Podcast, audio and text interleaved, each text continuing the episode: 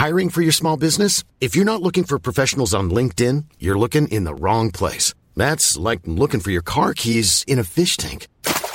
LinkedIn helps you hire professionals you can't find anywhere else, even those who aren't actively searching for a new job but might be open to the perfect role. In a given month, over 70% of LinkedIn users don't even visit other leading job sites. So start looking in the right place. With LinkedIn, you can hire professionals like a professional. Post your free job on linkedin.com slash people today.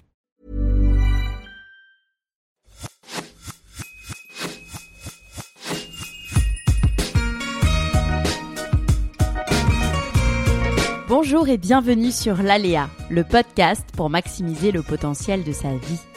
Artiste, entrepreneur, aventurier, sportif, thérapeute, coach, chaque semaine, vous trouverez les parcours, les témoignages ou les conseils de personnes inspirantes aux profils et expériences variés. Ma mission? Vous guider dans vos cheminements, votre épanouissement et la poursuite de vos rêves, quels que soient les aléas que vous pourrez rencontrer. Je suis Laura Pouliken et dans la vie, je chéris les valeurs de l'audace, de la curiosité et du partage. Pour ce nouvel épisode, je vous offre plus d'une heure de bonnes énergies avec Caroline Vigneault, dont la bonne humeur est, vous verrez, très contagieuse. Comment passe-t-on d'avocate à humoriste et actrice? Que se cache-t-il derrière son amour de la scène? Comment conçoit-elle ses spectacles? Quelle est sa philosophie de vie? Cet épisode est un véritable booster pour vous donner envie de passer à l'action pour réaliser vos rêves. Suite à cet épisode, je vous invite à aller écouter son tout nouveau podcast, Coachcast, dans lequel elle divulgue tous ses secrets pour se reconvertir sereinement. Si vous aimez l'épisode, n'oubliez pas, un gentil commentaire et 5 étoiles sur Apple Podcast sont inestimables. Belle écoute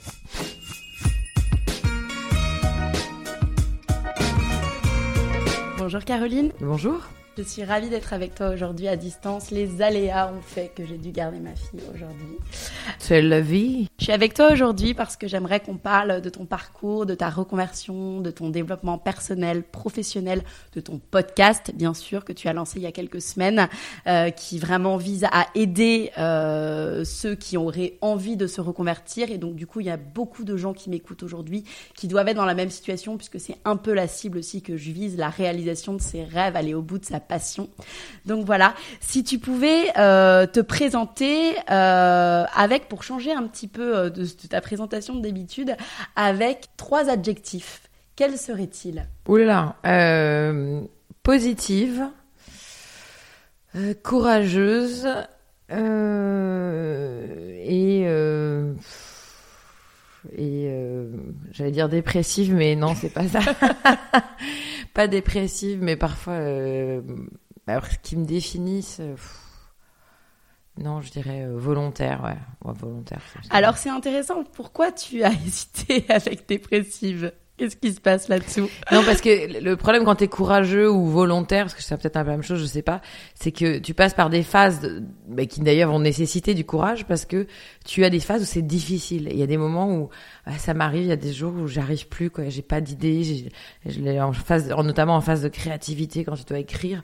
A des moments où je me suis assez découragée et il me faut un moment d'adaptation ou de, lutte, c'est-à-dire en gros euh, à ce que font beaucoup de gens hein, dans ton lit, en mode euh, j'ai pas pris de douche, j'ai même pas envie.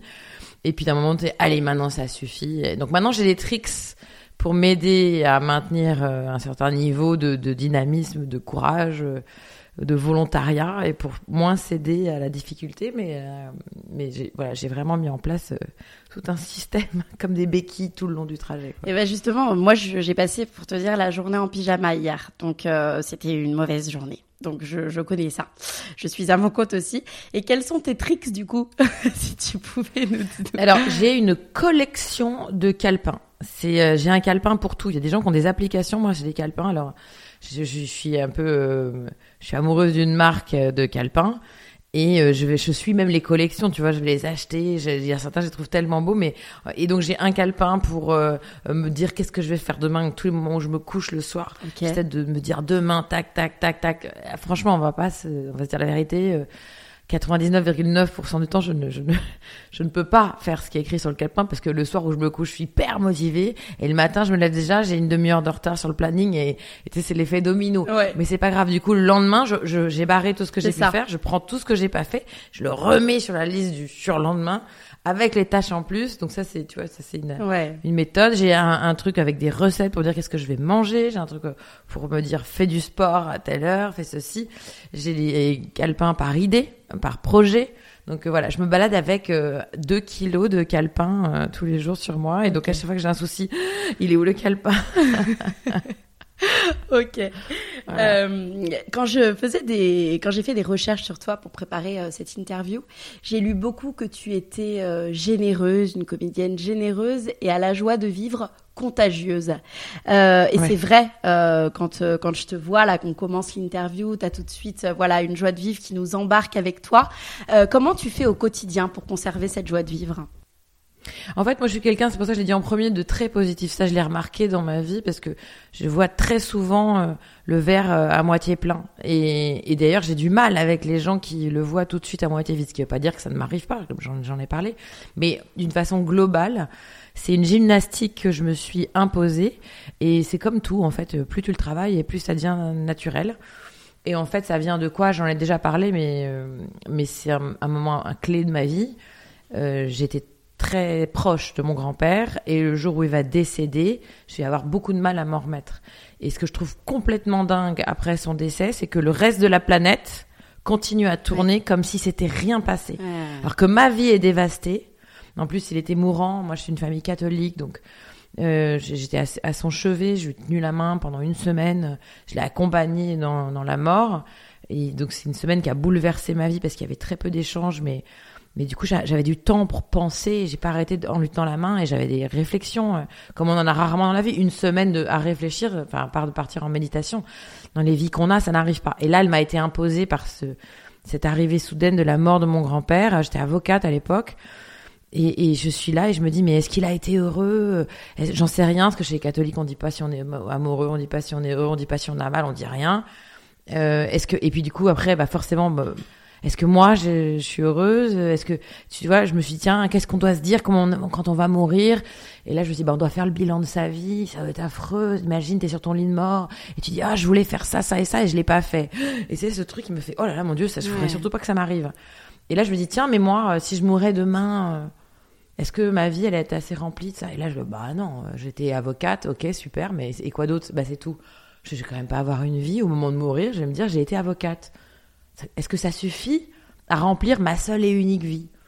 Et là j'ai cette espèce de dividence tu sais, qui me frappe au visage, qui dit bah non ça suffit pas.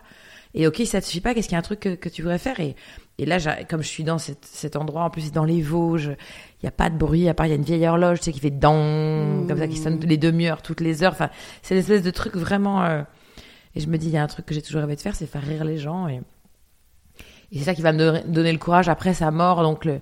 moi, je suis dévastée, le monde continue de tourner. Je me rends compte que quand moi, je vais mourir, bah, le monde va continuer de tourner. Et là, d'un seul coup, je me dis, mais en plus, moi, je vais mourir. Et là, je le dis à tous les gens qui nous écoutent, vous allez mourir, tous, sans exception. Il n'y en a pas un de nous qui va s'en sortir. Et une fois que tu sais ça, au lieu de d'avoir le premier réflexe humain qui dit ah arrête, me le dis pas, je veux pas Ouais, savoir. exactement. Non, non, non, Mmh. non, entends-le.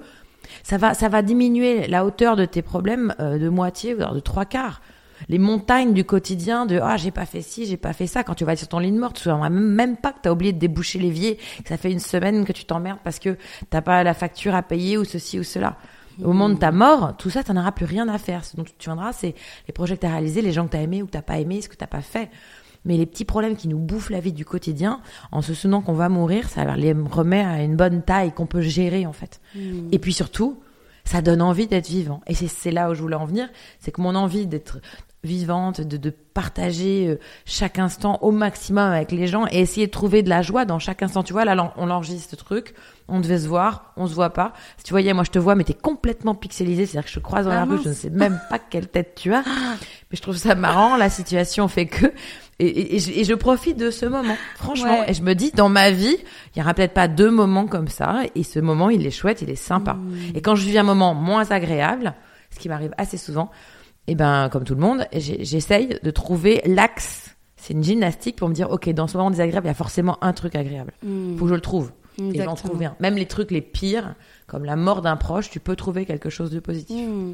Ouais, bien sûr, c'est dur à, à intégrer, euh, mais mais je pense. Enfin, après, ça dépend des croyances et tout, mais je pense que de toute façon. euh, on a choisi en fait ce qu'on devait vivre et on a choisi aussi à quel moment on devait mourir pour accomplir ce qu'on avait à faire sur cette planète. Mais bon, après c'est un autre débat. Mais moi je suis très mais c'est croyante surtout qu'on peut changer. Enfin, moi, je pense qu'on Ouais, ouais, qu'on ouais. peut changer son destin en, en- en changeant sa Mm. mentalité sur l'énergie positive. Et, et, et je donne un truc très simple, vraiment le truc le plus simple quand on est dans le mauvais mood.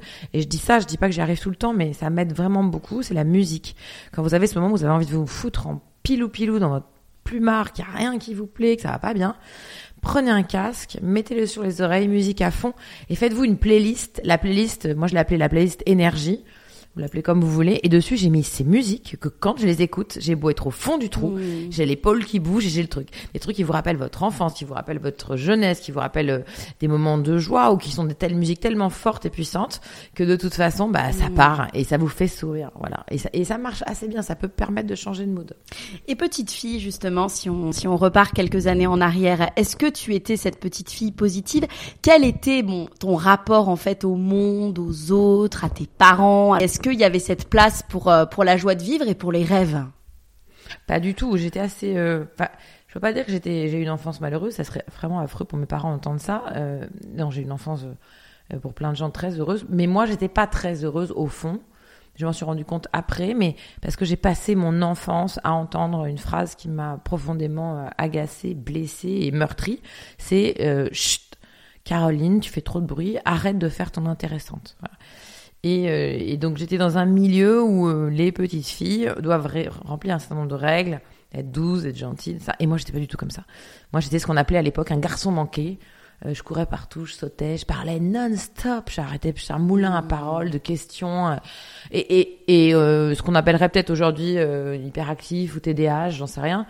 À l'époque c'était fatigante. Et du coup, euh, j'ai vécu des traumas euh, à l'école. Je posais trop de questions. J'ai une prof de, de, de physique qui ne voulait plus me répondre. Elle faisait comme si j'existais plus. Donc, je, elle disait, il y a les questions. Je faisais, je levais la main comme ça. Elle, disait, Oh. elle regardait, elle me voyait. Elle disait, ok, pas de questions, on continue. C'était affreux. Ah ouais. C'était ho- horrible. Je connais son nom. Hein, je le donnerai pas parce que Mm. mais, mais elle, elle m'a marqué, et parmi d'autres personnes comme ça. Et, et ça m'a pris du temps.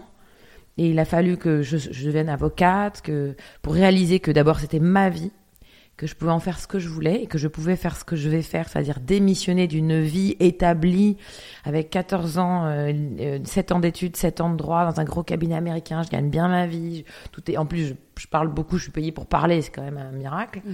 Euh, et, et puis de me dire, oui, mais j'ai le droit de faire autre chose si j'ai envie. Et puis avec l'analyse du temps, parce qu'on découvre euh, vers 30, 40 ans, qu'on comprend vraiment qui on est, on accepte qui on est. Et aujourd'hui, j'ai dû déconstruire ma vie pour reconstruire la nouvelle avec euh, ce que moi je veux être. Mm. Et ce que je trouve formidable, c'est que ça déplaît à plein de gens. Et je le vois, parce que dès que tu es un peu public, euh, les gens se permettent de dire tout et ce qu'ils veulent sur tes réseaux. Et surtout ce qu'ils aiment pas, et ce qui ne va pas, et que t'as pas le droit de faire ci, et tu dois pas faire ça comme ça. Pour tout et pour rien. Mmh. J'ai fait un jeûne de 7 jours. J'ai juste breaké le jeûne en vidéo parce que j'avais envie d'expliquer. Je recevais plein de messages parce que je maigrissais quand même beaucoup. 7 jours sans manger, c'est beaucoup. Donc j'ai fait un- une vidéo, je dis voilà, j'ai fait un jeûne, je vous dis pas de le faire, c'est mon parcours, je le fais, mais je vous explique euh, mon expérience. Ah, J'ai reçu des messages et j'en reçois encore, ça fait deux ans, hein, j'en reçois encore. Donc quoi que je dise, de toute façon, ça plaira pas à certaines personnes. Et ben pour vous c'est pareil, les amis, on s'en fout en fait. Ouais. Faut savoir quand même que Martin Luther King, il y a des gens qui l'aimaient pas. Mmh. Même Sœur Emmanuel, je suis sûre qu'il y a des gens qui l'aimaient pas. Donc Bah oui. vu ce Mm. niveau, ce level de gens formidables qui sont pas aimés par euh, l'intégralité de la planète, nous on n'y arrivera pas non plus. Bah oui. Donc l'idée, c'est de se dire, à mon sens, hein, eh ben laisse euh, les chiens aboyer, la caravane passe. Voilà. Ouais. Exactement. Et donc petite fille, j'ai souffert, et aujourd'hui, je, aujourd'hui, j'ai acquis ma liberté. Euh, ça déplaît à certaines personnes qui trouvent que je dis euh, des grossièretés, euh, que je suis trop libre en fait. hein. Mais aujourd'hui, ça ne, ça m'atteint pratiquement plus. Oui, et puis c'est le fait qu'on t'ait aussi, entre guillemets, brimé petite. Et puis en plus, en effet, on culpabilise pas du tout tes parents. Et je pense, en effet, que les parents de l'époque étaient moins sensibilisés aussi à euh, l'écoute de l'enfant. Euh, aujourd'hui, moi, il y a une expression que je déteste, c'est, et d'ailleurs que mon mari dit, s'il m'écoute, je n'aime pas, euh, c'est sois sage. Aujourd'hui, c'est un truc, on demande à un enfant d'être sage, alors qu'un enfant doit tout sauf être sage en fait. Un enfant, il doit courir, se salir, parler. Euh, et en fait, mais mais je les blâme pas. Moi, mes parents aussi, c'était chute, c'était sois sage, mais mais en fait parce que il y avait beaucoup moins de voilà de de de, bah, de livres de discours sur aujourd'hui voilà l'importance de podcast exactement sur euh, sur l'écoute euh, de l'enfant et puis sur sa construction aussi. Et donc euh, et donc aujourd'hui bah oui bah tu, tu, sors aussi tout ce que tu as pu ne pas sortir parce que c'était ton tempérament et ton caractère. Donc euh, voir aussi l'éducation qu'ont reçu nos parents voilà bah, évidemment mon père avait été élevé chez les jésuites. Mmh. le matin la prière à machin. Les punitions c'était à genoux sur des règles en fer. Ouais, il prenait des, des coups et tout ça. Donc mmh pouvez pas faire beaucoup mieux Exactement. que ce qu'ils ont fait. Exactement. Et puis, euh, comme l'avait me l'a très justement dit un jour ma mère, si j'ai ce courage, c'est-à-dire quand je dis le mot courage, c'est la volonté d'affronter la peur. C'est ça comme ça que je le mmh. vois et de me dire allez, je me lance. C'est aussi parce que ma mère a raison. Je dis pas que c'est la seule méthode et je pense pas que ce soit une bonne méthode, mais le résultat est là. J'ai subi cette méthode et aujourd'hui c'est là. Euh, euh, j'ai affronté euh, mon père et son éducation hyper stricte pendant hmm. très longtemps. J'ai pris euh, pas mal de gifles, hein, même beaucoup trop. Mais du coup, ça m'a forgé ce caractère, euh, certains diront de merde. Et moi, j'ai de côté positif et j'ai dit courageux. Mais qui fait que, ouais, rien, très peu de choses m'effraient dans la vie. Je me dis, tant pis, j'y vais. Et si, bah, si je me plante, tant pis, c'est pas grave, quoi. Mais j'y vais. Et j'ai pas peur d'y aller. Enfin, c'est pas que j'ai pas peur, j'ai peur. Bien sûr que j'ai peur mais j'arrive à dompter ma peur pour euh, y aller quand même. C'est pour ça que j'adore ce mot de courage. Et, euh, ou alors, euh, un mot que j'utilise beaucoup dans la langue française que j'aime énormément, c'est le mot audace. Mmh. Mmh. exactement. Et c'est un... Courage et audace, je crois que c'est mes deux mots. C'est un grand mot d'ailleurs du podcast. C'est vraiment. Est-ce que tu te souviens, toi, de, de la construction de ta sensibilité artistique En fait, ton premier souvenir qui est relatif, voilà, à l'art, à, à la comédie Alors moi, je suis une famille où il n'y avait pas beaucoup d'art. Franchement, mm. je suis allée très peu au théâtre, euh, rarement au cinéma, euh, au musée, vraiment pas. Je, le regrette d'ailleurs, j'aurais aimé euh, avoir ce que, j'ai fait moi avec mes enfants. Mais bon, c'est comme ça. Et moi, je, je me suis construite avec l'art complètement par hasard. Et ma première émotion, je m'en souviens comme c'était hier, elle va bouleverser ma vie. C'est dans les Vosges, chez mon grand-père, le fameux. Et un jour, il va mettre une cassette vidéo euh, dans le magnétoscope. Euh, il s'agit de Croque-Monsieur, une pièce de théâtre avec Jacqueline Maillan. Alors, pour les moins de 40 ans hein, qui nous écoutent, Jacqueline Maillan, c'était la Florence Foresti de l'époque. À une époque où les femmes, euh, où il n'y avait, aucun one woman show, hein, il n'y avait que les hommes, et où les femmes étaient très peu comiques, parce que c'était réservé aux hommes. Et Jacqueline Maillan est une des premières comiques. Elle va être tellement célèbre qu'on va l'appeler La Maillan et elle fait du boulevard. Après, elle va faire du seul en scène, mais au départ, elle fait du boulevard. Et elle est ultra expansive. Si j'ai un conseil à vous donner, hein, prenez-le, allez voir hein, une pièce de théâtre avec Jacqueline Maillan. Et pour ceux qui ont vu Papy fait de la résistance, c'est la cantatrice. Celle qui joue la mamie. Euh, et, et, cette femme donc est sur scène et cette pièce est très drôle. Je ris, je vois toute ma famille se marrer et elle est là, fait tsapum, tsapum, comme ça, elle crie, elle tape des pieds. Et, et, là, je vois que ça fait rire ma famille. Et donc, pour la première fois de ma vie, je me rends compte qu'avec l'art, euh, une femme peut aussi se comporter comme ça et que ça passe. Et Jacqueline Maillan va me donner, euh, c'est la première porte vers l'autorisation euh, on va enfin me dire, mais là, il y a une voie ou peut-être, il va falloir 30 ans hein, pour y arriver, mais c'est la première fois voilà, que je me dis, c'est incroyable. Et je me vois encore euh, découvrir ça avec des yeux écarquillés, cette femme. Avec quel âge? Je vais avoir 5, 6 ans. Ah ouais 6 ans peut-être. Ouais, donc. Euh, Et ça, voilà, ça c'est vraiment un gros bouleversement. Et puis après, bah, après très, rapidement, l'humour, quand tu es quand tu es mal dans ta peau, euh, ce qui est assez étonnant, les gens ont du mal à, comprendre que j'étais mal dans ma peau, mais j'étais très mal dans ma peau. Après, bah, après très, rapidement, l'humour, quand tu es quand tu es mal dans ta peau, euh, ce qui est assez étonnant, les gens ont du mal à, comprendre que j'étais mal dans ma peau, mais j'étais très mal dans ma peau. Et du coup, euh, j'utilisais beaucoup l'humour, comme beaucoup de gens, pour cacher tous, tous mes sentiments que j'arrivais pas à gérer. Je faisais marrer tout le temps. C'était mon truc. Et d'ailleurs, quand je vais arriver au cours Florence, le premier qui va vraiment se rendre compte, c'est le prof que, que j'ai et qui à chaque fois que je, je, fais un truc que je connais, que je me sens mal à l'aise, je commence à partir dans les tours et notamment avec euh, premier jour, il me fait fais-moi un texte et je fais orage au désespoir. Et là je fais oh vieillesse neige dont on vécu que pour cette et au dernier moment il me coupe il fait tu sais de quoi ça parle? Et là je continue je ouais c'est l'histoire d'une meuf couchée avec son fils et là, il me fait, bon, on va, on va reprendre les bases. Il va me parler de sincérité, de sentiment. Et donc, à chaque fois que je suis sur, sur scène et que je joue, il me fait sincérité, sincérité pour aller chercher le truc. Et je, et je suis paniquée. J'ai l'impression d'être à poil, alors qu'avec l'humour, c'est pas vraiment moi. Enfin, il y a une espèce de carapace qui est hyper agréable et, beaucoup d'humoristes l'utilisent d'ailleurs, je crois. Hmm, on va en reparler. Mais avant, j'ai quand même envie de parler forcément de ton métier d'avocate, puisque tu l'as été euh, pendant euh, quelques années. Ouais, euh, 7-8 ans. 7-8 ans, d'accord. Alors, est-ce que c'était euh, un aboutissement, une vocation? Quel souvenir tu gardes de cette envie de devenir avocate et puis de, de tes études et de ce métier? Ça, c'est un truc magique parce que je peux dire que dans ma vie, j'ai déjà au moins, j'en ai, enfin, j'en ai réalisé plus que ça, mais professionnel, j'ai réalisé deux rêves. Parce que ai, je me suis placé plein. J'adore me placer des challenges. J'en ai fait un avec le kitesurf. Aujourd'hui, euh, j'arrive à, j'ai atteint le niveau que je voulais atteindre. Et euh, donc, mais professionnellement, j'ai réalisé deux rêves. Le premier, c'était d'être avocate. Et notamment, je me souviens très bien, en face du palais de justice à Paris, il y a une boutique qui s'appelle Bosque et qui vend les robes d'avocat. Donc en vitrine, il y a des robes d'avocat et des robes de magistrat. C'est une boutique spécialisée là-dessus. C'est des vêtements réglementés qu'on ne peut avoir que quand on a le diplôme. D'accord. Et tous les jours, je passais devant cette boutique et tous les jours, pendant mes études et tout, je passais régulièrement. Je disais, un jour, je rentrerai dans cette boutique pour acheter ma robe. Et une fois, deux fois, dix fois. Et, ça, voilà, et c'est un mantra. Et ça, c'est un truc que je fais régulièrement. Je le faisais déjà petite avec mon premier truc comme ça, c'est un pull René Derry que je voulais m'offrir qui coûtait 500 francs. Mmh. À l'époque, c'était donc j'ai pris, j'ai fait des cours de maths, du babysitting, j'ai économisé, je passais tous les jours à l'arrêt, avant d'aller à l'arrêt de bus devant ce truc. Un jour, ce pull sera à moi. Et quand j'ai eu mes 500 francs, je suis rentrée dans la boutique, je l'ai acheté. Ce pull, je l'ai gardé. Hein. Ah. À l'époque, je dois avoir 12 ans, je l'ai gardé. Il est immonde, il est dégueulasse. À l'époque, je le trouvais magnifique, mais je l'ai gardé. C'est mon premier trophée. et donc la robe d'avocat, c'était vraiment un truc que je voulais. Et, et je me souviens encore du premier jour où je l'ai mise le poids, la, la fierté que j'avais devant la glace d'avoir eu le diplôme, de porter la robe. Et après, je, je, je, marchais dans les couloirs du palais de justice, comme font tous les jeunes avocats, avec la robe, avec cette espèce de fierté. Euh, et des gens que vous croisez qui font Excusez-moi, maître. Ah, ah c'est moi. Oui, bonjour. Mmh. Qu'est-ce que je peux vous aider avec l'angoisse ah, Je viens juste d'être avocat, j'y connais rien. Me posez pas de questions. Ouais, donc c'était vraiment un accomplissement, quoi. C'était, ah c'était, euh, t'étais. Euh ah non, mais je voulais. D'accord. Et c'était pour toi, vraiment pour toi, Caroline, ou pour euh, faire plaisir inconsciemment à papa, maman, euh, la famille? Alors clairement pas pour faire plaisir à mes parents parce que j'avais pas d'avocat dans la famille, donc il n'y a pas de mm. truc là. Mais malgré tout, quand je dis ma sœur euh, est devenue médecin, moi avocat, tu vois, ça te donne l'idée, c'était que faire des études n'était pas une question. On était éduqués pour faire des études, si bien que je me suis jamais dit, tiens, est-ce que tu as envie d'être comédienne?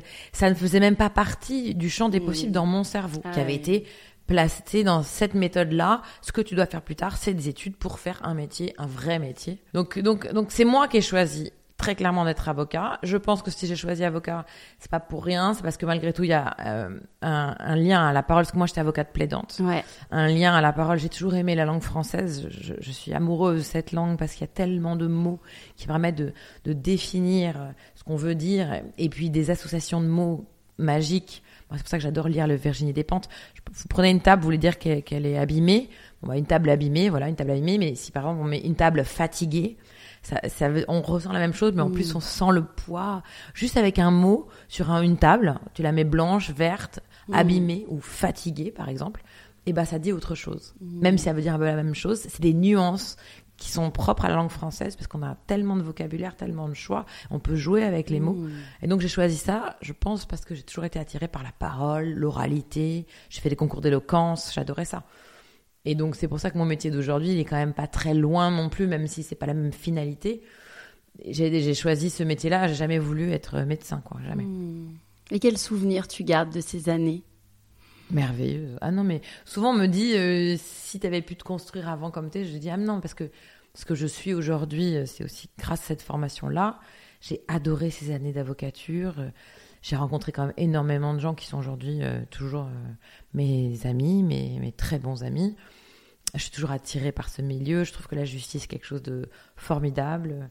Les avocats également. La défense, enfin défendre des gens, c'est voilà, une, véritable passion. C'était une vocation, euh, peut-être pas aussi forte que je l'imaginais, puisque j'ai pu l'abandonner et que des avocats qui ont la véritable vocation, peut-être eux ne pourraient jamais, j'en sais rien. Et que moi je l'ai abandonné, alors non sans mal. C'est-à-dire que j'ai démissionné, ça, ça n'a pas été très dur, j'ai démissionné. Enfin, ce qui a été difficile, c'est le courage de, de, de sauter. Euh, de prendre, d'affronter la peur du vide, de ce que je vais devenir, alors que j'ai fait ça, puis de faire un truc, un acte complètement fou que la société vous dit que vous n'avez pas le droit de faire. Mais ce qui a été le plus difficile pour moi après, c'était de faire ce qu'on appelle une procédure d'omission. C'est-à-dire vous écrivez à l'ordre des avocats et vous dites je demande à être omise, donc à ne plus avoir le titre d'avocat. Et ça, ça, entre le moment où j'ai démissionné et le moment où j'ai eu le, le courage de faire cette lettre, il m'a fallu presque six mois. Et si je l'ai fait, c'est à cause de, ou grâce à mon expert comptable qui m'a dit si tu le fais après le 1er janvier, tu vas payer un an de plus de cotisation. Et comme je gagnais plus d'argent, j'ai fait bon bah ok d'accord, je la fais tout de suite la lettre. Et, euh, et, pour parler aussi de ce métier, toi, tu es très féministe, hein, tu t'en caches pas, tu as, quelques sketchs sur le sur le sujet. Et justement, je me demandais si ça euh, ça avait un lien finalement à ce métier. Est-ce que tu as pu être confronté à des affaires euh, de, de violence faites aux femmes? Est-ce qu'il y a vraiment un enfin, est-ce que c'est ce métier qui aurait pu te, te rendre plus sensible à la cause des femmes? Je l'étais déjà de toute façon, mais évidemment, j'ai été commise d'office plusieurs fois. Quand tu es commise, enfin quand tu as, j'ai gagné un concours d'éloquence, ça s'appelle la conférence du barreau de Paris, et quand tu l'as pendant un an, tu es commis d'office en matière criminelle. Il faut savoir quand les crimes, euh, c'est à Paris, c'est 80% de viols. 10% euh, de meurtre, 10% de braquage en gros. Donc on fait énormément d'affaires de viol et quand on est commis d'office, on défend des violeurs. Et donc, euh, à l'époque, il n'y avait pas d'avocat en garde à vue, ce qui n'est plus le cas aujourd'hui. Donc, nous, on récupérait les, clients après la garde à vue. Et ce qui m'avait le plus frappé et choqué, c'est que quand on les récupère, on dit voilà, monsieur, vous êtes là pour, un, euh, pour viol, euh, voilà ce que vous risquez, voilà comment ça va se passer, les assises, le crime, etc. Et la plupart des mecs me disaient mais attendez, attendez, je crois, vous me parlez de crime, là, j'ai tué personne. Je dis mais monsieur, le viol est un crime. Et là, les mecs tombaient de leur chaise. Hmm. Comme ça, c'est un crime. Ça peut pas être un crime. En plus, euh, bon, ok, elle était pas vraiment d'accord, oh mais ça va, quoi. C'est fou. Et je me suis dit, il y, a un problème d'éducation dans ce pays, c'est mais qui est de l'éducation pure. C'est-à-dire que ce type-là euh, ne se rendait même pas compte des conséquences de son acte sur cette femme.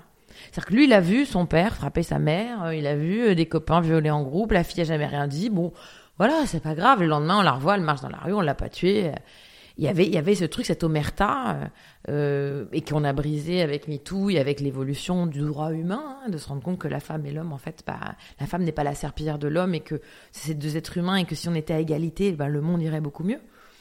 Et du coup bah il y a un vrai problème d'éducation qui est en train de changer parce que les lois ont changé. Ça ça a été fait euh, grâce à nos grands-mères. Enfin c'est quand même ma grand-mère qui a obtenu le droit de voter faut pas oublier ça. C'est pas bien sûr. Et aujourd'hui donc les lois ne sont plus misogynes. Ça y est on a égalité en droit mais c'est pas encore le cas dans les faits. Hmm. On n'a pas le même salaire dans les faits. Les violences faites aux femmes, c'est encore monstrueux. C'est un problème d'éducation. Un homme qui voit son père frapper sa mère va avoir tendance beaucoup plus facilement à, frapper sa femme parce que hmm. c'est dans ses possibles. Alors je dis pas que c'est automatique. La preuve, moi qui ai pris des coups et des gifs et ça avec mon hmm. père, j'avais au contraire pris le contre-pied, c'est-à-dire que jamais je toucherais mes enfants. Ouais, c'est soit en fait tu vas, soit tu prends le contre-pied, je pense. Il n'y a pas de dans les dossiers de, de, pédophilie, ce qui était affreux, c'est que les enfants qui avaient été abusés, on disait dans les, les, psys, on disait que la beaucoup, à grande grande majorité, allaient eux-mêmes abuser plus tard. Je, je connais pas moi le phénomène euh, qui, qui, qui qui veut ça. Mais c'est quelque chose qu'on avait souvent dans les dossiers. Et souvent, d'ailleurs, parmi les violeurs, on avait, c'était déjà eux-mêmes des victimes de viol. Hmm. Et ça t'est déjà arrivé, toi, d'être de l'autre côté, de devoir défendre un violeur? Bien sûr, souvent. Ah ouais. Mais de toute façon, ça, ça me pose pas de problème en soi. Ce que je ne peux pas, c'est mentir. Ce que je ne peux pas, c'est ah. défendre. J'ai fait un film qui s'appelle euh, Flashback, euh, qui est sur Amazon Prime Vidéo, je sais pas si tu l'as vu, où, où, je pars d'une affaire qui est une affaire réelle, d'une avocate qui va défendre un violeur et qui va réussir à le faire euh, acquitter parce qu'elle va dire, en fait, la victime portait un string. Et donc ce string prouve qu'elle était consentante parce que si elle a, pour le retrouver, si elle a, elle a mis un string, c'est qu'elle voulait coucher avec. Et ça, c'est une affaire qui a lieu en Irlande et qui va donc faire euh, et euh, le, le mec en question va va s'en sortir comme ça. Et c'est ça qui va déclencher des grosses manifestations féministes en Irlande. C'est aussi pour ça qu'on voyait des manifs en France ou, ou ailleurs. Vous voyez des fois des strings avec écrit this is not consent ça veut dire c'est pas un Mmh. consentement. Ça vient de là. Et moi j'ai pris ce point de vue là qui est très important pour moi parce que dans mon film en fait c'est c'est une avocate comme dans la vraie vie qui va choisir cet argument là qui va le défendre. C'est une avocate qui est carriériste qui est pas féministe qui est chiante et qui va être propulsée dans le passé euh, et qui va rencontrer les grandes figures de féministes et puis qui va se, euh, se taper Napoléon, enfin bref, il va se passer plein de trucs et qui vont faire en sorte qu'elle va changer pour redevenir une avocate qui ne pourrait plus dire ça. Parce que moi, en tant qu'avocate, je n'aurais jamais pu plaider ça. Mmh, bien sûr. Je peux défendre quelqu'un, Ouais, ouais, ouais. je peux expliquer pourquoi il est arrivé là, je peux parler de son enfance, je peux parler de ça, bien sûr, et je dois, et c'est mon boulot, et si je peux pas le faire, je le fais pas. Ouais. Mais, mais c'est pas parce qu'on défend un violeur qu'on est pour le viol. hein. Bien sûr. Non, c'est- ouais. C'est hyper intéressant. Je- En plus, je le dis souvent aux gens qui comprennent pas, c'est un état de droit comme le nôtre, c'est-à-dire pas une Mhm. dictature, un état de droit, tout le monde doit être défendu. Si tu commences à donner le pouvoir à une personne de sûr. dire qui a droit à un avocat, qui n'a pas droit à un avocat, c'est la dictature. Donc tout le monde doit être défendu pareil, avec un avocat, et c'est la justice qui tranchera. Moi, j'étais pas juge, moi j'étais avocate. Hmm, on, on regardera aussi le film. Bah, je le mettrai dans les notes de l'épisode parce que je, je ne l'ai pas vu, mais du coup ça, ça m'intrigue. C'est une Donc- comédie euh, féministe. Tu, tu changes de vie, Caroline, alors que tu es heureuse. Tu, tu en es sûre. Tu te crois pas heureuse. hein. Avec du avec du recul, tu l'étais. Tu étais heureuse. Parce que souvent, oui, tu sais, il y a Ah, y a y a y a parfois des, des perceptions. Tu te dis ah ouais j'étais heureuse, mais en fait non, en fait j'étais pas heureuse. Non, non, moi, j'étais très Là, heureuse. t'é- t'étais heureuse. Euh, mais tu changes justement de de, mé- de métier et c'est vraiment le, le cœur aussi de ton podcast. Hein. C'est vraiment la reconversion. Comment passer ce cap de reconversion. Euh, toi, le, le déclic, c'est la, la, le décès de ton grand-père. Euh, comment tu passes de l'idée à l'action Donc, tu nous dis qu'il se passe six mois. Est-ce que tu te souviens un peu du processus mental euh, et, euh, et dans les actions que tu, que tu, que tu entreprends pour, euh, pour aller dans ce, métier, dans ce nouveau métier? En fait, c'est pas juste la mort de mon grand-père. La mort de mon grand-père était un déclic qui fait que je me rends compte que il faut que je sois heureuse, que j'ai qu'une vie, etc. Et comme j'ai un, j'ai une image pas très joyeuse, mais qui est le crash d'avion. un crash d'avion, c'est souvent parce qu'il y a plein d'éléments. C'est-à-dire qu'il y a déjà eu tous ces éléments qui ont déjà eu lieu, mais comme ils n'étaient pas tous au même moment, il n'y a Ouais. pas eu de crash. Et c'est au moment où ils arrivent tous au même moment que ouais, voilà, moi, c'est un peu pareil. C'est plein d'éléments qui vont se mettre en place et qui vont, comme on dit parfois, l'alignement des planètes. Et la, la mort de mon grand-père, c'est un des éléments. Mais parmi les autres éléments, il y en a un autre qui est euh, que je rentre dans une troupe d'avocats qui s'appelle euh, l'UJA, Union des jeunes avocats. Et donc, tous les ans, on, écrivait un spectacle et tous les ans, je, m'éclate sur scène à écrire des vannes, mais sur euh, la vie des avocats à Paris. Donc, c'était pas avocat. franchement, les vannes sur l'article 700, je suis pas sûre que ça te fasse rire. C'est très potage, c'est très euh, entre soi d'avocat, mais c'est très sympa. Il y a un effet de troupe et je suis sur scène et je fais rire les gens. Et je prends du plaisir à faire ça, vraiment. Mais à ce moment-là, tu m'aurais dit un jour tu vas tout quitter pour euh, faire ça, j'aurais explosé de rire et j'aurais dit va voir, va, va consulter parce que c'était vraiment un plaisir comme on joue au tennis. Ouais. Sauf que ce truc-là va grandir, devenir de plus en plus important jusqu'au au moment, au point culminant. euh, je passe, euh, je vais plus vite, mais je me retrouve euh, avec des avocats euh, sur une scène du Zénith présentée par Dubosc et Rousseau, où il y a plein de gens qui font des sketchs. C'est que des duos. Il y a notamment Omar et Fred, il y a plein de gens. Et il y a nous, les avocats, puisqu'ils voulaient qu'il y ait une troupe d'avocats pour. euh, voilà. Et on va prendre un bid intersidéral. C'est-à-dire que tout le monde fait rire sauf nous. Nous, c'est euh, le zénith entier, donc c'est 6000 personnes qui se taisent. Voilà, pas un rire, rien. Je crois que dans l'histoire des zéniths, ça doit être un des plus gros bids. On sort de scène, mes potes avec qui j'étais sur scène veulent s'enterrer, creuser un tunnel Ah jusqu'à bah. Paris pour pas affronter la foule. Et moi, je suis euh, shootée à l'héroïne. C'est-à-dire que je suis euh, comme ça. Et quand le terme hystérique, là, pourrait venir de l'utérus, serait, serait presque justifié.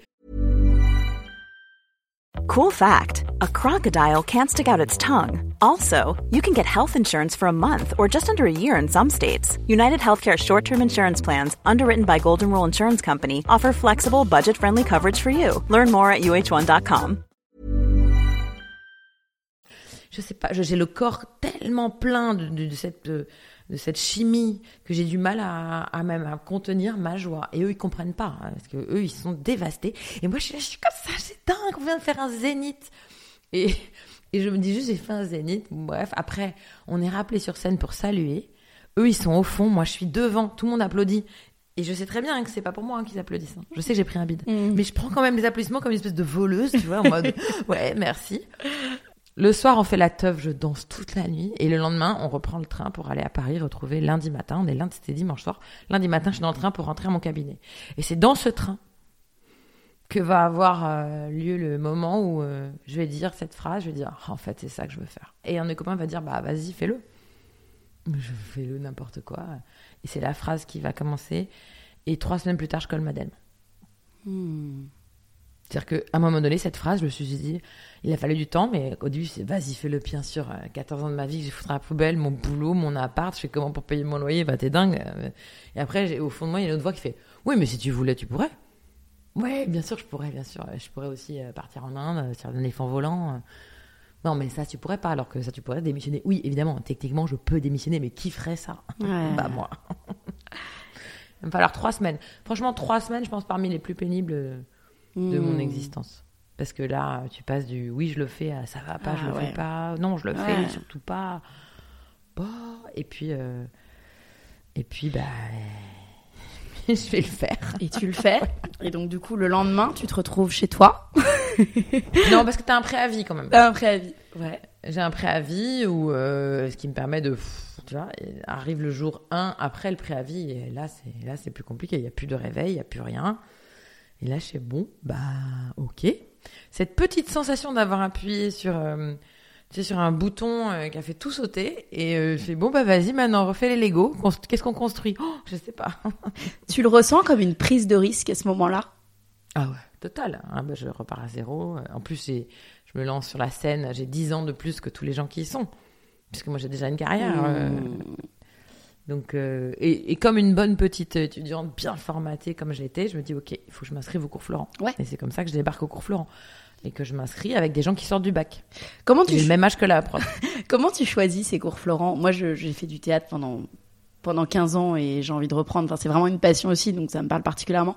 Comment tu choisis le, le cours Florent euh, parmi tous les cours qui existent, le cours Simon, euh, le- pour ceux qui nous écouteraient, hein, qui pourraient devenir, euh, qui voudraient vouloir devenir comédien Je choisis les cours Florent parce que je crois que c'est le seul dont je connais le nom.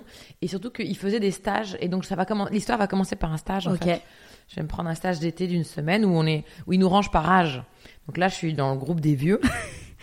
Et, euh, et c'est très sympa, vraiment. euh. Et c'est le fameux prof qui va me dire sincérité avec qui je je vais commencer à enlever ma gêne.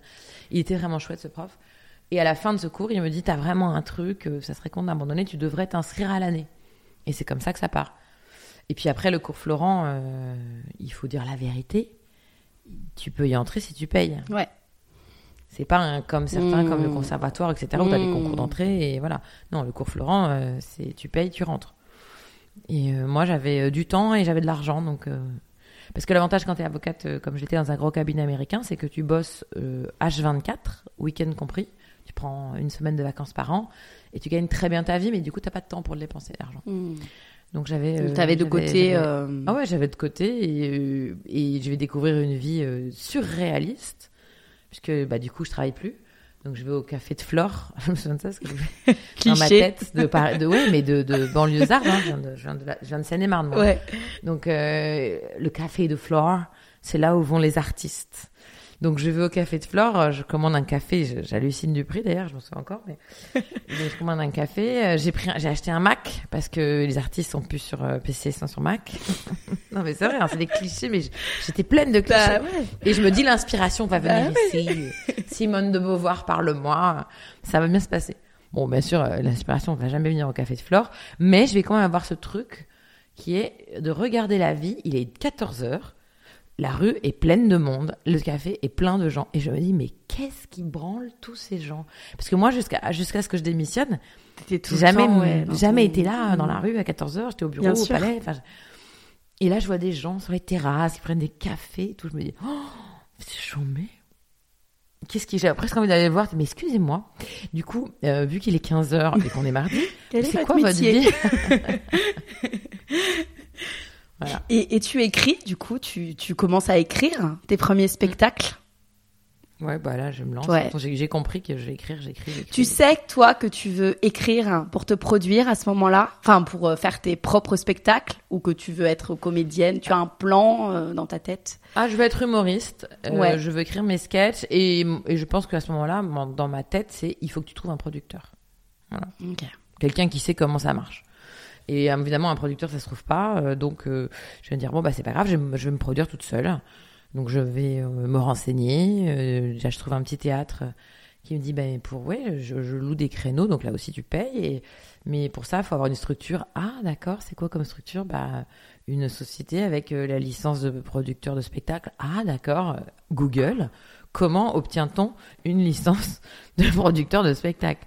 Je me rends compte qu'il faut une structure, donc euh, bah, je prends la moins lourde, je fais une loi 1901, je mets les économies dedans et j'obtiens la licence de producteur. C'est une demande en fait. hein. C'est rien de très compliqué. Et puis une fois que j'ai ma, licence, bah, je loue le théâtre, c'est un 40 places.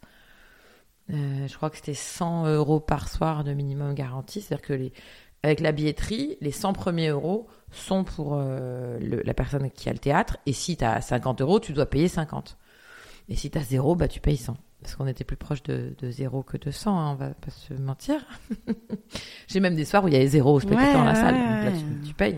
Ouais, j'ai interviewé Jérémy Crédville, je sais pas si tu connais sur le podcast, et c'est ce qu'il me disait. Parfois, euh, voilà quoi, il y avait personne, et personne ne riait, mais c'est pas grave. Il repartait le lendemain.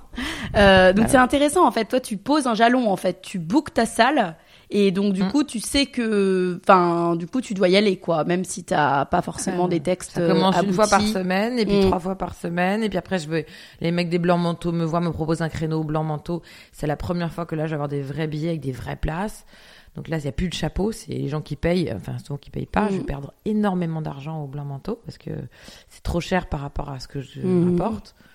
Et puis après, Avignon, Festival d'Avignon, où là, euh, c'est comme un. C'est là où je vais vendre mes pre- première fois mon spectacle euh, en province, donc je vais sortir de Paris et commencer à rentrer un petit peu d'argent dans la boîte. euh, et puis, euh, et puis le deuxième spectacle avec là l'explosion qui s'appelait Quitte la robe. Quand j'arrive au Palais des Glaces, et là on va rester un an au Palais des Glaces, on va faire 300 000 spectateurs et voilà. C'est quoi ton processus créatif, ton processus d'écriture? Oh, bah là, le processus créatif, c'était un jour je ferai l'Olympia. Tu vois, c'est la maison Bosque, c'était l'Olympia. Je passais régulièrement devant l'Olympia. Je disais un jour je jouerai là. Et, euh, et, euh, et personne me croyait. Je disais toujours, je, serai à l'Olympia et personne. J'ai mis six ans pour arriver à l'Olympia. Voilà, j'ai commencé en 2010, j'ai joué sur l'Olympia en 2016. Je compte pas la première partie que j'avais fait avec les Baudins, ce qui était quand même déjà un vrai truc, mais qui avait fait que mettre une bûche dans le feu de l'envie d'y être pour moi. Mais j'avais adoré faire cette première partie, parce que j'ai marché sur la scène de l'Olympia. Et donc après, le processus créatif, je dis toujours aux gens qui me demandent comment faire pour écrire. Moi, je, je pense sincèrement euh, que j'ai appris cette méthode dans les concours d'éloquence.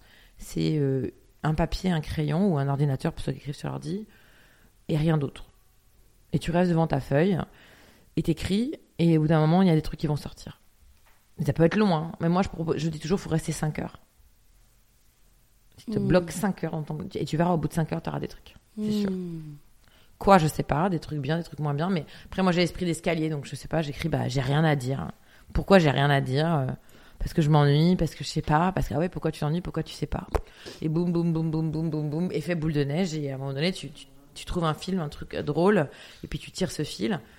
Et puis après, euh, la première version du spectacle avec la dernière que tu joues, elle a vraiment plus grand chose à voir. Il y a des sketchs entiers qui ont disparu et des sketchs entiers qui sont réapparus. Tu as des, des gens autour, des mentors qui te qui t'épaulent, qui te relisent, qui t'écoutent, qui, qui sont là pour te Non. t'aider? Non, non, moi je suis une des rares euh, humoristes, je pense, qui écrit, euh, qui, qui écrit entièrement toute seule.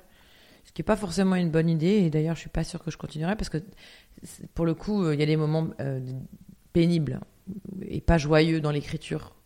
Alors qu'à deux, en général, tu trouves des vannes en te marrant, et ça c'est un truc qui me manque un peu, mais c'est aussi la facilité d'écrire ce que je veux quand je veux, euh, où je veux. J'ai déjà vu aussi euh, les problèmes d'avocat, ça, mais tu sais, les, les- les engueulades entre co-auteurs, euh, ça, moi j'ai pas de problème. je suis metteuse en scène. Maintenant, je suis même productrice de mon spectacle, donc vraiment, je, je suis une espèce de petite euh, marmotte ou un castor, tu vois, qui construit sa maison tout seul, On se souvient mélangé à une loutre. Ouais. Qui... On se souvient souvent des, premières fois à tous les niveaux. Toi, comment tu te sens pendant ta toute première scène, avant, pendant, après? Comment ça se passe? J'ai envie de mourir.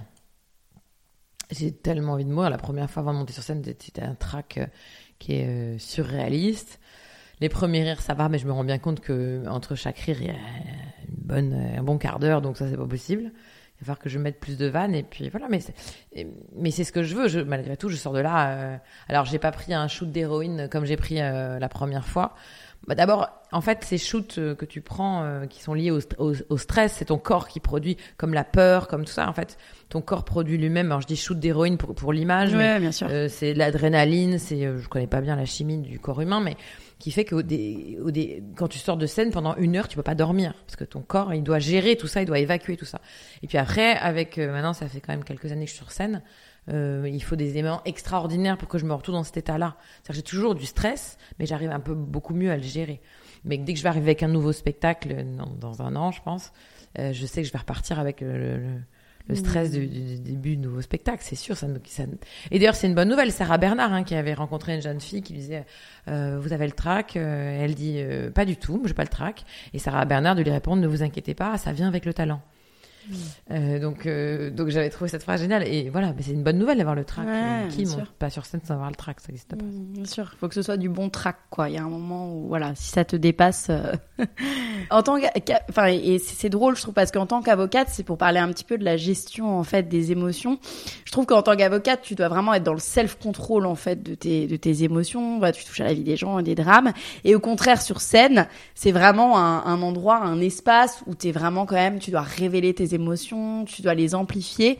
Comment t'es passé de l'un à l'autre, en fait? Comment ça... Je sais pas si tu révèles ou tu amplifies tes émotions, parce que j'ai toujours dit aux gens, sur scène, tu as l'impression qu'on, que tout est fluide et facile, alors que tout est calculé très. Enfin, moi, en ce qui me Mm. concerne, chaque mot est choisi, chaque, chaque, euh, en plus, je me mets en scène, donc chaque gestuelle va avec, accentué, donc c'est très, très précis, en fait. Et, ça- et à partir du moment où tu trouves que ça a l'air simple, ça veut dire que c'est réussi. Hmm. Ok. Il y, a, y a Anne Cazomon qui me racontait sur le podcast que elle, elle, c'est une voilà une journaliste qui faisait beaucoup de, de chroniques radio, qui me disait qu'elle parlait dans un micro pour avoir l'amour de son père. Euh, toi, est-ce que tu as le sentiment quelque part euh, d'avoir euh, et puis il y a beaucoup d'artistes qui recherchent quand même euh, la lumière pour aussi recevoir de l'amour, que ce soit de ses proches ou que ce soit du public. Est-ce que quelque part, tu as un sentiment de, de, de recherche d'amour des autres? Quand tu es, quand t'es Bah. sur scène et quand tu fais ce métier Évidemment. Mais évidemment, mais moi, euh, l'enfance dont je t'ai parlé, c'était que ça. hein. J'avais Mm. besoin d'être aimée et, euh, et j'ai un manque euh, euh, d'amour euh, extraordinaire. Et, et je, suis un, je, suis comme, je suis un puissant fond, en fait, qui a besoin d'être aimé. Je- des fois, j'essaie de le contrôler, ce manque-là, mais c'est comme ça, ça fait partie de moi. euh, je sais d'où ça vient, je sais pourquoi. J'essaye du coup de, travailler là-dessus, mais, c'est compliqué. Mais je travaille dessus parce qu'avant, les gens qui m'envoyaient des messages pour me dire que je faisais que de la merde et que j'étais trop conne et que je ferais mieux de retourner euh, en tant qu'avocate ou que j'étais déjà, déjà nulle comme avocate, je suis encore plus nulle comme humoriste. Avant tout ça, ça me faisait de la peine. Aujourd'hui, je me protège, j'évite ces gens, etc. Et je me concentre sur les gens à qui je fais du bien et qui m'aiment bien. Et, et dans ma vie perso, c'est ce que j'ai décidé de faire aussi aujourd'hui. Je coupe les liens avec toutes les personnes nocives ou des personnes qui ne m'apportent pas euh, un- le minimum de bien-être qui fait que je vais leur consacrer du temps et de l'énergie. Et, et j'enlève toutes ces personnes de ma vie. Je ne m'entoure que de gens euh, qui me correspondent, qui sont sains, qui m'aiment, que j'aime. Et la vie est bien plus jolie, hein, vraiment. Mm. C'est magnifique comme système. Justement, j'allais te demander le poids de l'entourage, comment ont réagi les gens, euh, bah, tes anciens collègues qui te voyaient euh, sur des affiches, qui te voyaient monter, tes parents aussi? Bah, ça dépend de l'étape. Hein. Au début, on te prend pour une folle. Puis les gens viennent te voir par curiosité. Ils voient que bah, tu es dans une toute petite salle, euh, que tu fais un peu pitié hein, euh, d'avoir euh, croire à ce rêve qui paraît surréaliste quand tu dis je vais faire l'Olympia alors que tu remplis même pas une 40 places. On dit bah ouais, bien sûr, oh pauvre. Et puis après, avec la notoriété, le fait que tu fais les grandes salles, que ceci, que ça marche, il y a des, phénomènes assez étonnants de gens qui ne m'aimaient pas et qui d'un seul coup se révèlent être. Mais si, on a toujours été amis. Je suis ah bon, je savais pas. C'est drôle. Ouais. Il y a un événement, un spectacle qui t'a fait basculer de l'ombre à la lumière. Comment ça s'est fait, ça ce... Bah, c'est euh, ce que j'ai dit tout à l'heure, c'est euh, Caroline Vigneault euh, quitte la robe où je Ouais. ma, ma, ma reconversion et le Palais des Glaces, la grande salle du Palais des Glaces, ça, ça, va- ça, va, ça va changer beaucoup de choses et ça va déboucher sur l'Olympia. C'est avec ce spectacle-là que je vais faire deux Olympias. Avec le nouveau Croque la Pomme, j'en ai fait quatre et avec le prochain, on va savoir. Bon, selon. Comment tu, tu gagnes ta vie aujourd'hui, Caroline? Bah, mon mode de rémunération est comme. euh, Enfin, moi, franchement, là où je gagne le mieux ma vie, c'est les droits d'auteur. hein. C'est euh, Mm. une partie de la recette. Comme c'est moi qui écris, il y a une société de gestion euh, qui s'appelle la SACD euh, qui perçoit un pourcentage de la recette qu'elle reverse aux auteurs. Et comme c'est moi les auteurs, eh ben, je touche une partie de la recette. Euh, je sais pas quel est le pourcentage, je me souviens plus à Paris. euh, j'ai envie de dire, euh, c'est puis c'est entre 9 et 12 je crois. Ouais. Et les, et les... Ça, c'est, mais c'est pour tous les, quels que soient, enfin, tous les auteurs qui sont inscrits dans ces sociétés de gestion gagnent leur vie comme ça, en fait. Quand tu, tu peux écrire une pièce et ne pas la jouer. Hmm. Et après, j'ai aussi un, un cachet de comédien D'accord. qui vient s'ajouter à ça, Et- parce que je joue aussi sur scène. Et aussi un cachet de metteuse en scène, puisque je me mets en scène. Ok. Et le cinéma, comment ça s'est présenté à toi? Bah, le cinéma, c'est très peu présenté à moi. hein. J'ai- toujours rêvé d'en faire et j'ai pu, euh, j'ai fait des petits rôles comme ça dans des films. Euh, le premier vrai rôle que j'ai eu, c'est dans À fond, un film euh, de Nicolas Benamou avec José Garcia et André Dussolier notamment, où je jouais la femme de José Garcia d'une famille qui était dans une voiture bloquée, dont l'accélérateur est bloqué à 160 km/h. Et ça, c'était une très belle expérience, c'était très sympa. Et puis après, j'ai du coup, je me suis dit, bah, j'ai envie de d'écrire mes propres films. Donc j'ai écrit un premier scénario, personne n'a voulu. J'en ai écrit un deuxième, personne n'a voulu. J'en ai écrit un troisième, personne n'a voulu, sauf Amazon, euh, qui euh, parce qu'on m'a- dit non non c'est beaucoup trop intelligent pour une comédie, ça n'intéresse personne de savoir euh, qui est Olympe de Gouges. Et Amazon ils ont dit mais c'est exactement ce qu'on cherche, une comédie avec du fond, c'est-à-dire que tu te marres et t'apprends des trucs. Et donc c'est comme ça que j'ai pu réaliser mon premier film où je, je suis autrice, actrice, réalisatrice. hein, donc, euh, si vous aimez pas, euh, c'est pour moi. 99 acteurs, 10, pers- 10 époques différentes, euh, 3000 figurants. Ah, c'était, c'était une expérience folle et merveilleuse. Et, euh, et aujourd'hui, j'ai très envie de réaliser un nouveau film. Hmm. Voilà. C'est quoi la, la recette du succès de, de Caroline Vigneault? Qu'est-ce qui a fait la diff avec, euh, avec, les- avec ceux qui, qui en rêvent Alors déjà, c'est, euh, j'utilise expression, c'est define, succès. Définis-moi le succès, parce que le succès pour un n'est pas le même que le succès pour l'autre. C'est Moi ça. déjà mon premier succès, c'était ce que je m'étais fixé, c'était l'Olympia. Une fois que tu es arrivé en Olympia, ok, c'est quoi ton prochain succès? C'est de réaliser un film. Ça y est, je l'ai fait. Quel est mon prochain succès? Et, et je- moi, je marche par étapes. C'est-à-dire que j'ai pas euh, un succès dans ma vie et qui- un, un succès qui va évoluer et qui, une fois que je l'ai atteint, ok, ça c'est fait. Maintenant, allez, prochaine montagne. Et j'adore ça. hein. Mais euh, je pense que la clé, à mon sens, c'est de ne jamais abandonner, même quand tu te dis j'y arriverai jamais. Enfin, après, je dis ça, je mets tout de suite un bémol. hein. C'est-à-dire que ce sont des rêves qui sont malgré tout réalisables. Ce qu'on disait tout à l'heure, si mon rêve c'est de voler au-dessus de l'Himalaya sur un éléphant rose, je pense que j'aurai du mal. Ou de devenir président des États-Unis, sachant que pour être président des États-Unis, il faut être natif américain, ce n'est pas possible. Donc je, donc je vais pas choisir ce rêve-là. Hmm. En revanche, même s'il est énorme et, et qui paraît inatteignable, s'il est matériellement, techniquement possible, là, faut y aller. Autre exemple, si tu veux être, si à 50 ans tu décides de devenir championne olympique de gymnastique rythmique, je pense pas que tu y arriveras. Je le dis franchement. Il Euh, y a des, y a des euh, difficultés auxquelles tu t'attendais pas dans ce métier, des désillusions, des trucs où tu t'es dit ah ouais, qui auraient pu d'ailleurs te faire abandonner euh, le, le métier? Le plus difficile, c'est le désamour du public. Et donc, euh, c'est pas tant le désamour que l'absence d'amour du public. C'est-à-dire que tu écris les trucs et puis il bah, y a personne dans la salle. Je l'avais, je l'avais anticipé, je savais que c'est difficile, mais euh, d'abord, tu sais pas quand ça, ça va s'arrêter, tu sais pas si ça va s'arrêter. C'est ça qui est dur, c'est tenir, où on t'annonce ce soir, bah, ils sont deux. Qu'est-ce que tu fais, tu joues ou pas?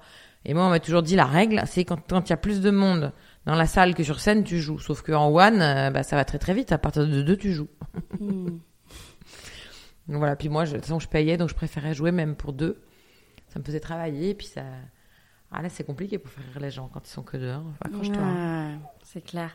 Euh, t'as, hum, t'es maman, toi, de deux garçons. Tu caches pas sur ta maternité, mais par contre, tu ne les inclus pas du tout dans, voilà, dans tes sketchs. Tu n'en parles pas, tu ne les montres pas. Pourquoi cette raison? Bah, parce que moi, j'ai choisi cette vie, mais pas eux. Et qu'aujourd'hui, avec Internet... euh, Alors, euh, je les inclus pas, c'est pas vrai, parce qu'ils ont, m'ont fait une demande et comme je suis quand même euh, sur les routes, en tournée, enfin c'est, compliqué d'avoir une maman euh, qui est euh, artiste. Alors, mais ce qui a des avantages évidemment, c'est qu'ils connaissent l'Olympia, ils sont montés eux-mêmes sur la scène de l'Olympia, les coulisses d'un théâtre pour eux, ça n'a vraiment mais aucun secret.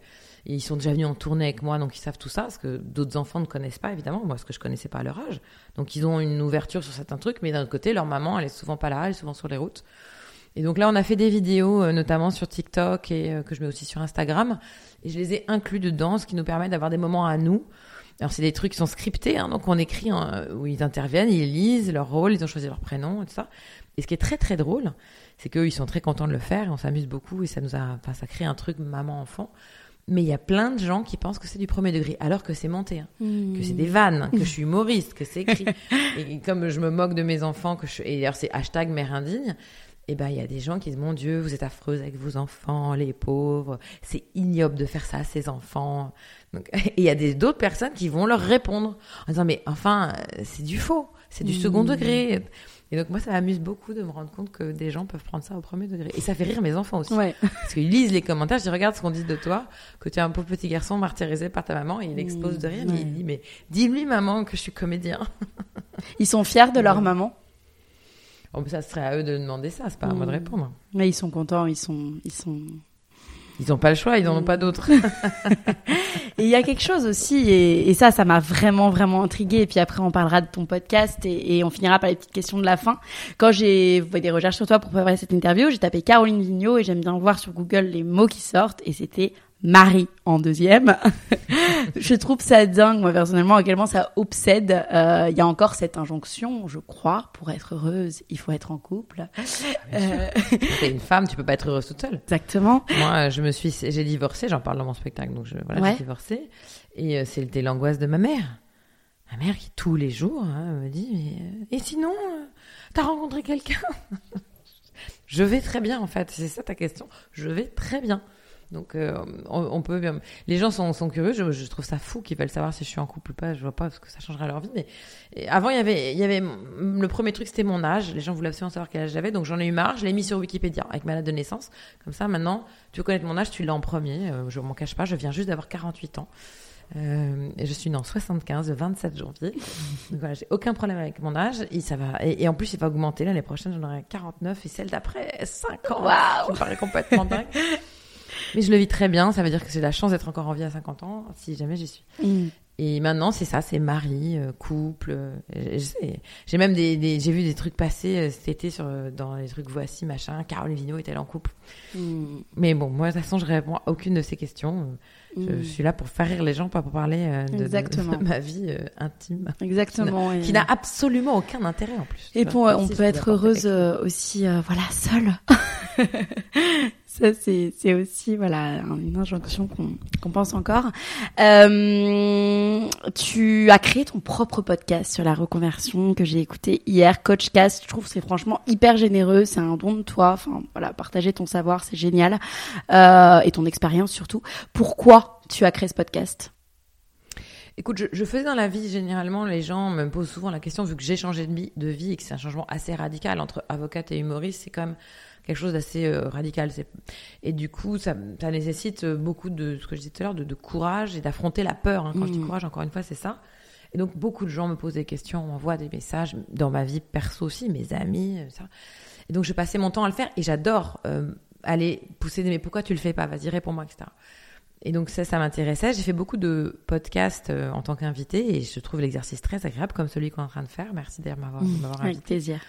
Et je me suis dit, tiens, et pourquoi euh, je ne créerais pas euh, un, un podcast où je vais donner le micro à des gens? Parce que moi, on m'invite parce que je suis Caroline Vigneault. Et je me dis, ce serait bien de donner le micro à des gens euh, qu'on n'invite jamais dans des podcasts. Donc ce serait vraiment n'importe qui qui a envie de partager 20 minutes en, en face à face. Pendant 20 minutes, on va discuter sur euh, voilà quel est ton rêve. D'ailleurs, euh, c'est ce que j'ai invité jusqu'à présent des gens qui ont envie de changer de vie. Mais je crois que je vais peut-être même la- l'agrandir à des gens qui ont changé de vie pour donner aussi euh, Mm. les clés à d'autres gens, euh, de dire c'est possible, la preuve. Moi, j'arrête pas de dire c'est possible, la preuve, je suis la preuve vivante. Si Mm. moi j'ai réussi, vous pouvez le faire. Et, donc j'avais envie de créer un projet. Et en plus, le podcast, tu le sais très bien, c'est ce qui est génial, c'est que tu es totalement libre. J'ai créé le, je l'ai appelé Coachcast by Caroline Vigneault parce que j'en avais envie. J'ai choisi le visuel que j'avais envie de choisir. Je l'ai mis sur les plateformes que je voulais. Enfin, tout est créé selon mon propre désir. Et il n'y a pas un, distributeur, un producteur, c'est moi qui produis tout. Donc c'est vraiment mon bébé, mon objet, et je l'ai fait avec euh, ce que j'avais envie d'apporter aux gens. Et si je peux aider, et c'est déjà le cas, puisque la dernière fois, le dernier podcast que j'ai enregistré, le- la personne qui était là euh, m'a dit, bah moi c'est en écoutant le, le, le podcast de la semaine dernière que j'ai décidé de faire ça, ça et ça. Et ça m'a touché parce que je me dis, bah tiens, si j'ai touché une personne déjà, voilà, le contrat il est rempli. Si j'ai pu aider une personne, moi, moi je disais tout à l'heure, j'ai une passion pour sœur Emmanuel et je suis loin, loin, loin d'être sœur Emmanuel. J'ai, je- la preuve, de toute façon, pour faire du one, je pense qu'il faut une grosse part d'égoïsme et d'égocentrisme. Mais pour autant, je peux peut-être, c'est comme l'empreinte carbone. C'est si je peux aussi euh, apporter un peu ma pierre à l'édifice pour que on vive dans un monde meilleur, ah, même si c'est une toute petite pierre, c'est cette histoire du colibri, quoi. La, fo- la forêt qui flambe, tous les animaux qui regardent comme ça, le colibri qui va au lac, qui met une goutte d'eau sur la forêt, et les autres lui disent, qu'est-ce que tu fais, ça sert à rien. Il dit, oui, ça sert à rien, mais au moins j'aurais fait ma part. Ouais. Parce que je fais, ça sert peut-être pas grand chose par rapport à, au, au monde, à la planète qui va pas super bien, mais c'est déjà ça. Voilà. C'est quoi les principaux conseils que tu divulgues, que tu as divulgués jusqu'à présent Vraiment deux, trois, euh, pour qu'on s'attende à voilà, savoir ce, ce qu'on va trouver? Bah, je, je donne des conseils, des tricks, des, des Ouais. tips que j'ai. Je parle, le- un des derniers que j'ai fait, c'est sur le, le fameux pile ou face que j'utilise, que j'ai utilisé moi et que je donne aux gens comme truc parce qu'il est vraiment efficace, qui est euh, quand tu dois prendre une grosse décision de ta vie, tu n'y arrives pas parce que je, ah oui, non, non, oui, ça, on, ça- on devient fou hein, à pas réussir à prendre cette décision. Il faut la jouer à pile ou face. C'est très simple. Tu prends une décision, pile, je change de vie, face, je change pas de vie, pile, je change de vie, face. je- Et c'est l'angoisse. C'est ok, je vais jouer ça pile ou face. Tu lances la pièce, tu retournes, tu regardes. Et là, tout de suite, analyse ce que tu ressens. T'es content ou t'es, ou t'es dégoûté.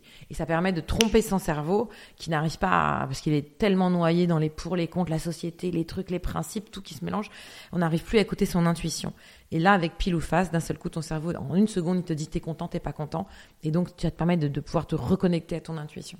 Hyper Et, intéressant. ai, et des trucs comme ça, j'en ai plein parce que j'ai changé de vie maintenant il y a presque 15 ans, un truc comme ça.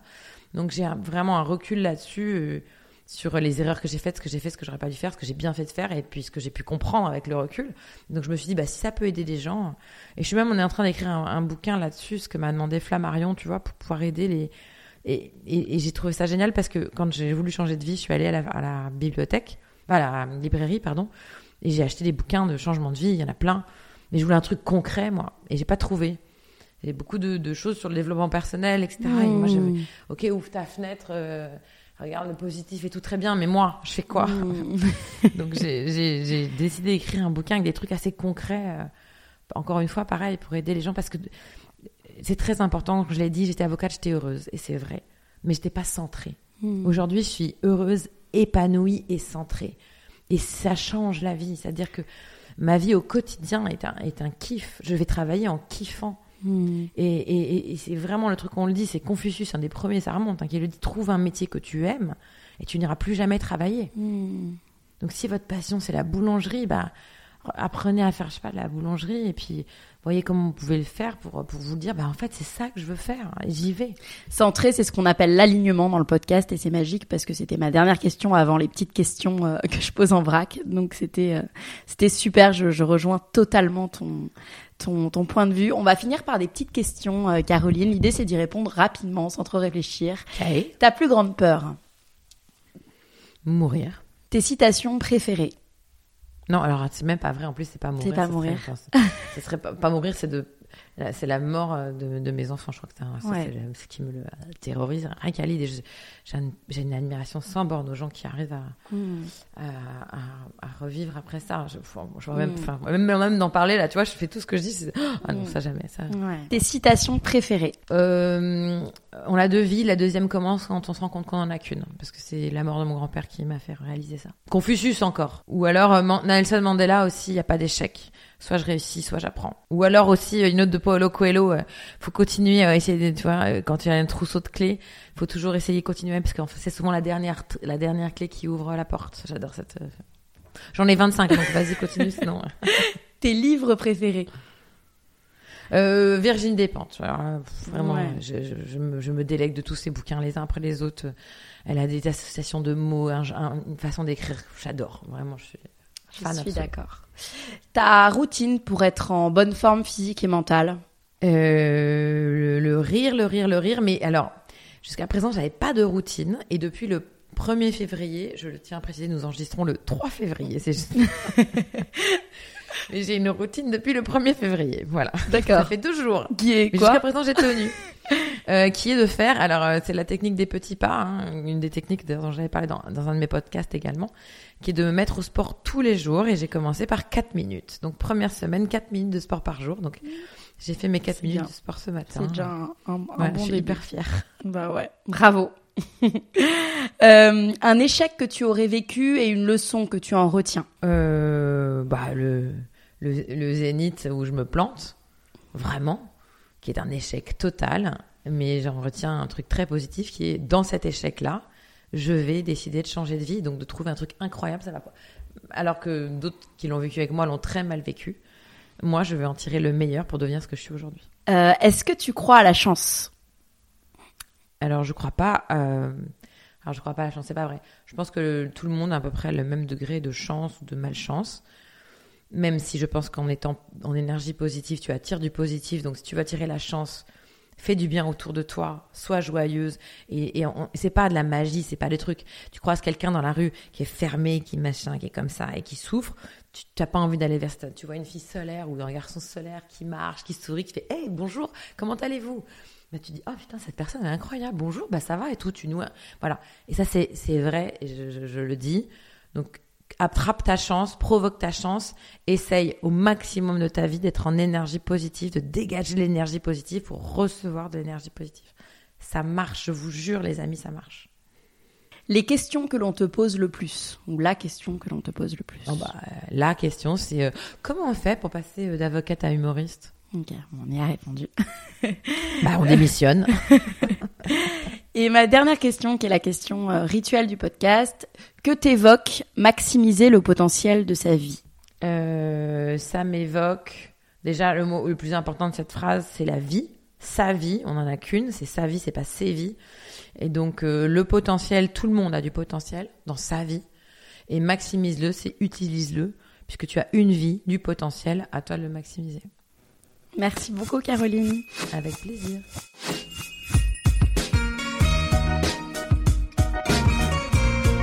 Cet épisode est maintenant terminé. En espérant qu'il vous ait plu, je vous donne rendez-vous maintenant sur le compte Instagram lalea.podcast pour découvrir les coulisses de l'interview.